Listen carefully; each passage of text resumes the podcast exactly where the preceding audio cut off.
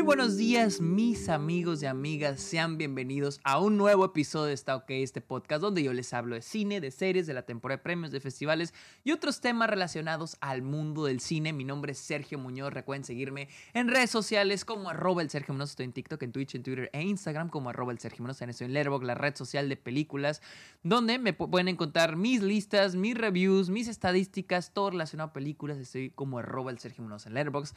También cáiganle a Patreon, suscríbanse a Twitch a cambio de beneficios como episodios exclusivos, videollamadas, watch parties, etcétera, etcétera, etcétera. Amigos, este es mi último episodio, o al menos episodio para YouTube, hablando de mi cobertura del Festival de Cine de, de Toronto 2023. Vamos a cerrar con la última, de hecho, la última película que vi en TIFF, Concrete Utopia, o en español podemos decirle Utopía de Concreto. Eh, yo no sabía esta película es la seleccionada por Corea para representarlos en los Oscars del 2024. Yo no sabía esto hasta que terminé de ver la película. Elegí esta película porque yo había oído que daba un... Eh, bueno, a mí ya me había llamado la atención la sinopsis. Eh, el director es, es este, Eom Taihua. Perdón si no lo pronuncio bien. Eom Taihua. No sabía nada del director, pero a mí me había llamado la, la atención la sinopsis. Y pues había escuchado que era un poquito como Snowpiercer de Bong Joon-ho. Eh, ya después de haberla visto, eh, no tan, no creo que sea tanto, es más como es, es como que es este futuro distópico, pero hablemos ya de la película, hablemos un poquito de Concrete Utopia. ¿O Utopia? Utopía de concreto. Después de un terremoto que destruye todo en Corea, destruye todo, un terremoto que destruye todo, los residentes del único complejo de apartamentos que quede intacto tendrán que buscar la manera de sobrevivir el resto, o sea, el futuro. Tendrán que buscar la manera de sobrevivir y, y hacer lo que sea, desde conseguir comida hasta mantener afuera a la gente que viene de fuera, que no entren al complejo de departamentos. Les digo, es como, no quiero decir un futuro distópico, porque e, es más una película de desastre. Porque de inicio vemos el terremoto que destruye todo a su, alrededor. Nada queda este, intacto excepto un complejo de apartamentos. Y ahora los residentes tendrán que organizarse para técnicamente crear una, una sociedad desde cero. La película explora, explora temas como civilización, la convivencia humana en estos, en estos tiempos, empezar desde cero, organizarnos. Temas como housing, el derecho a la vivienda, quién tiene derecho, quién no tiene derecho, quién tiene derecho a tener un techo, a tener una cama, quién tiene derecho a estar aquí, el tema de la inmigración, quién tiene derecho a entrar a nuestro territorio, quiénes se quedan afuera. Eh, y, les digo, en general es una película que también habla sobre el capitalismo, que la película pudo explorar un poquito más sobre eso, pero lo a medio, medio explora. No tanto, pudo haberlo explorado más, pero medio, medio. En general es una película sobre civilización, sobre la gente poniéndose de acuerdo para sobrevivir, para organizarse. es, es, como esa, esa idea de, imagínate que ahorita la Tierra tiene que empezar desde cero. ¿Por dónde empezamos? Cómo nos empezamos a organizar. Y eso un poquito lo que explora eh, Concrete Utopia. Algo que hace muy bien la película es plantearnos los puntos de vista, porque la película ah, ah, empieza, presentándonos a los personajes de Myung y Min, que son una, que son una, son una pareja. Son una pareja que vive en el complejo de apartamentos. Y él, él le dice a ella que su objetivo es protegerla. Él dice, yo te voy a proteger. Y es que los personajes tienen un arco muy chingón. Más él, este personaje, el personaje de Min, eh, tiene un arco chingoncísimo. El del cómo él se va a tener, él va a tener, él quiere proteger a su familia, a su esposa. Y, cómo se va a tener que adaptar para lograr lo que quiere. Eh, también tenemos al personaje de Young que es el antagonista, que es el que empieza a, es técnicamente el que se vuelve el líder de, la gente. Y es un personaje tan interesante porque al inicio empieza como un donade, como un güey así de fondo, pero va teniendo su arco. Y tiene un twist muy chingón. Me gustó un chingo el twist de esta película, pero llega, la manera en que llega a comunicar el twist, la manera en que lo revela, llega a ser un tanto, un tanto torpe.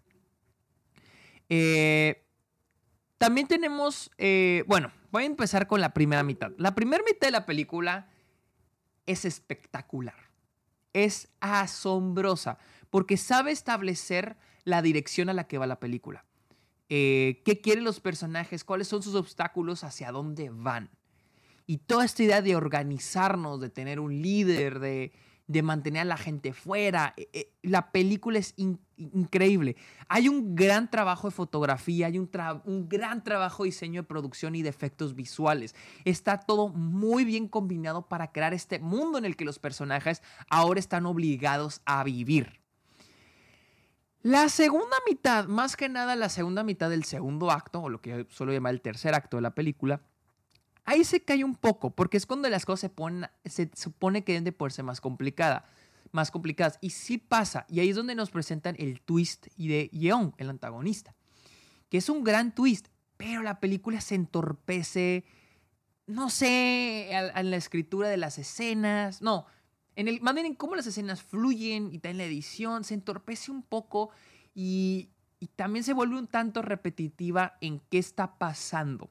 Porque los personajes empiezan a salir del, complejo de apartamentos y van como esto de conseguir comida, pero te están encontrando con, con, amenazas, con güeyes a los que con los que se tienen que pelear. Pero se vuelve repetitivo repetitivo repetitivo. Y luego al mismo tiempo nos presentan al personaje de Young. Y hay un personaje femenino que aparece después un poquito que sirve más que nada para el twist pero nada más. O sea, no, no aporta mucho. Siento que es un personaje que pueden haberlo hecho más interesante, pero que termine estando más para explicar el twist de Young. Y, y también les digo, introducen ese personaje femenino. Eh, y luego tenemos lo que está pasando ahí en, la, en, en, en el mundo de la película y lo está pasando el twist de Young. Entonces como que todo queda bien y lo tenemos a los, a los, los, personajes de la pareja quedan medio abandonados. Y es que para mí la pareja, que para mí son los protagonistas de la película, son para mí, deberían ser el centro de atención principal. La primera mitad son el centro de atención principal. Y es que en la primera mitad de la película hay algo, algo muy chingón ocurre. Los personajes, la pareja entra en una situación en, los que, en el que terminan dándole refugio a una señora y a su hijo que vienen de afuera. Y los esconden para que nadie los descubra. Es una trama muy chingona porque digo, ok, ¿qué van a hacer? ¿Qué decisiones van a tomar? ¿Los van a soltar? ¿Les van a decir que los tienen ahí? ¿Los van a seguir escondiendo? ¿Qué pasa si los descubren? Y es una trama, es una idea y una trama muy chingona que también después queda abandonada y queda, sigue una conclusión, pero es una conclusión muy sencilla. Yo siento que puedo haber ido a, a, a más. Eh, algo que me gusta mucho también este, de la primera mitad y en general de la película es el tono. La película tiene un tono es dramático, pueden sonar, bueno, o sea, es obvio que es dramático, pero a la primera mitad hay un tono humorístico, chistoso, gracioso, casi como una comedia negra.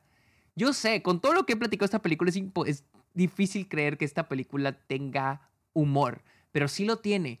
Y voy a poner el ejemplo más básico, pero yo creo que es un gran ejemplo, es Parasite. Parasite es un drama, pero tiene momentos de humor muy buenos. Desde que el cine coreano ellos tienen un talento muy chingón para dar esta, esta combinación de humor y drama. O sea, el humor en los peores momentos posibles. Y digo, e, estas personas están en un, en un desastre.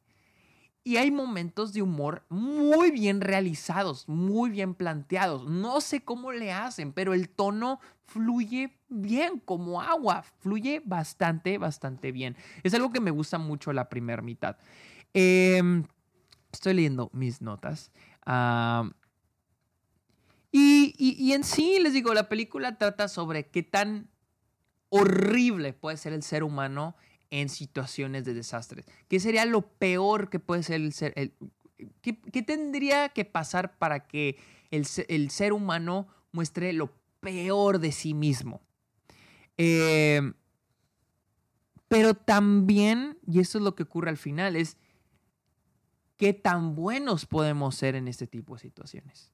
Y es algo que me gusta que me, gusta, me hubiera gustado que, se enfocara la película también un poquito en eso, en, en la parte bondadosa del ser humano, que sí se muestra. Hay una frase que dicen, si estás, le dicen, puedo vivir aquí, o sea, cierto personaje, no sé quién, porque sería spoiler, pero un cierto personaje llega a una casa y le dicen, ¿puedo vivir aquí? Y le dicen, si puedes vivir, puedes vivir aquí. O sea, en inglés tiene más sentido. If you're alive, you can live here. No, es, aquí lo anoté. Dice, sí, if you can, if you are alive, you can live. Si estás vivo, puedes vivir. Y que es otra vez esta idea incluso de, no sé, es un tema muy importante en, no sé, tal vez en Corea, pero aquí en Estados Unidos, por ejemplo, eh, o sea, es otra vez otra película coreana que probablemente está hablando de un tema nación, muy grande nacional, pero que probablemente va a pegar muy fuerte en otros países, porque es un Boñojo lo dijo, el capitalismo al parecer no solo es un problema de Corea, es un problema de todo el mundo. Y aquí la idea de cuando le dice, if you're alive, you can live. Si puedes vivir, si estás vivo o viva, puedes vivir. Es esta idea que, de, este problema que yo lo he pensado y ahora voy a meterme un poquito a hablar de, los problemas sociales. Aquí, por ejemplo, yo vivo en Austin. Un, una ciudad que tiene muchísimos homeless, muchísimas personas sin hogar. Muchísimas. Y, yo he pensado, o sea, que no tener un hogar debería ser algo que deberíamos tener, no algo por lo que debamos pelear.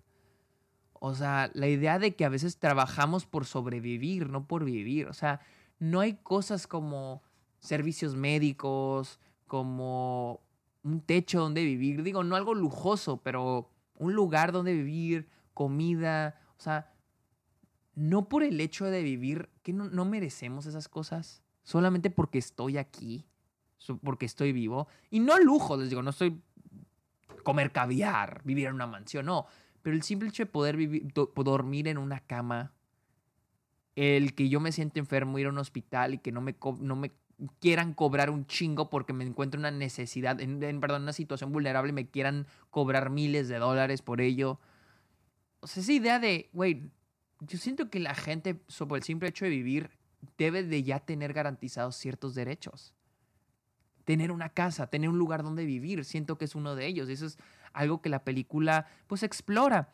Sí, los temas de la película no son muy sutiles, honestamente. Hay unos que están muy en la cara, pero sí son, pero sí le están manejados de una manera que tú sales de la película con algo que pensar. Y es algo que a mí me gustó, me gustó bastante el final se me hizo increíble, a pesar de, que la segunda mitad se cae un poco, más, más al inicio de la segunda mitad, siento que se recupera con ese final. Es un gran final. A mí me gustó bastante porque después de haber visto lo horrible que podemos llegar a ser como humanos, como personas, te demuestra que al mismo tiempo podemos, podemos ser buenos.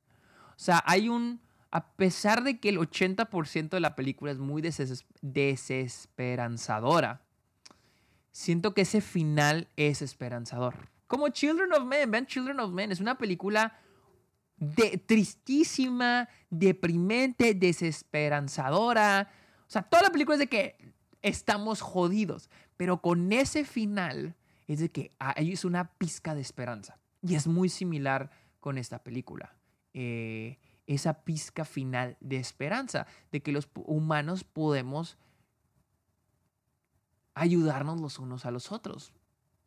Puede haber un final, no quiero decir un final feliz, porque no quiero que piensen que esta película tiene un final de Disney, pero sí un final con, con una nota positiva al final. Una nota de hay esperanza, a pesar de que estamos bien jodidos como sociedad y como humanos, hay una pizca de esperanza. Repito, creo que la película hace un gran trabajo en tocar todos estos, son muchos temas, pero realmente creo que la película hace un buen trabajo en cubrirlos.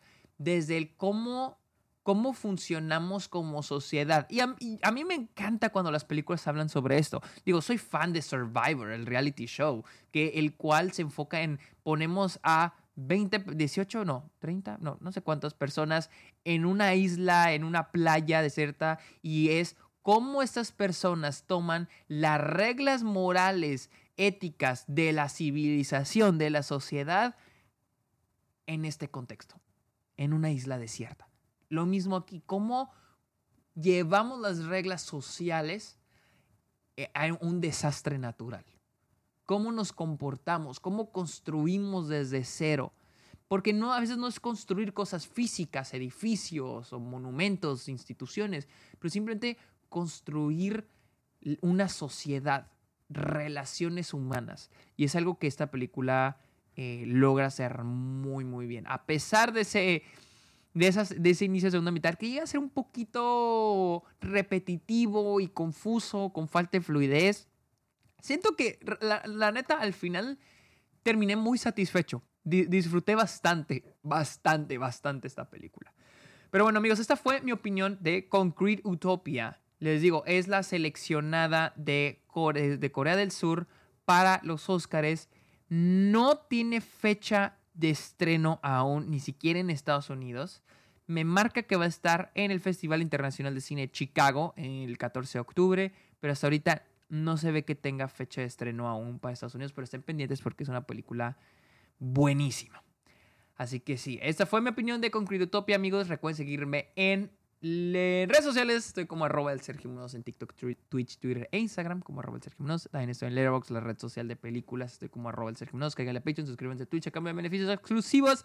Y yo creo que es todo, amigos. Muchísimas gracias por escuchar este episodio. Que tengan muy bonito día. Bye.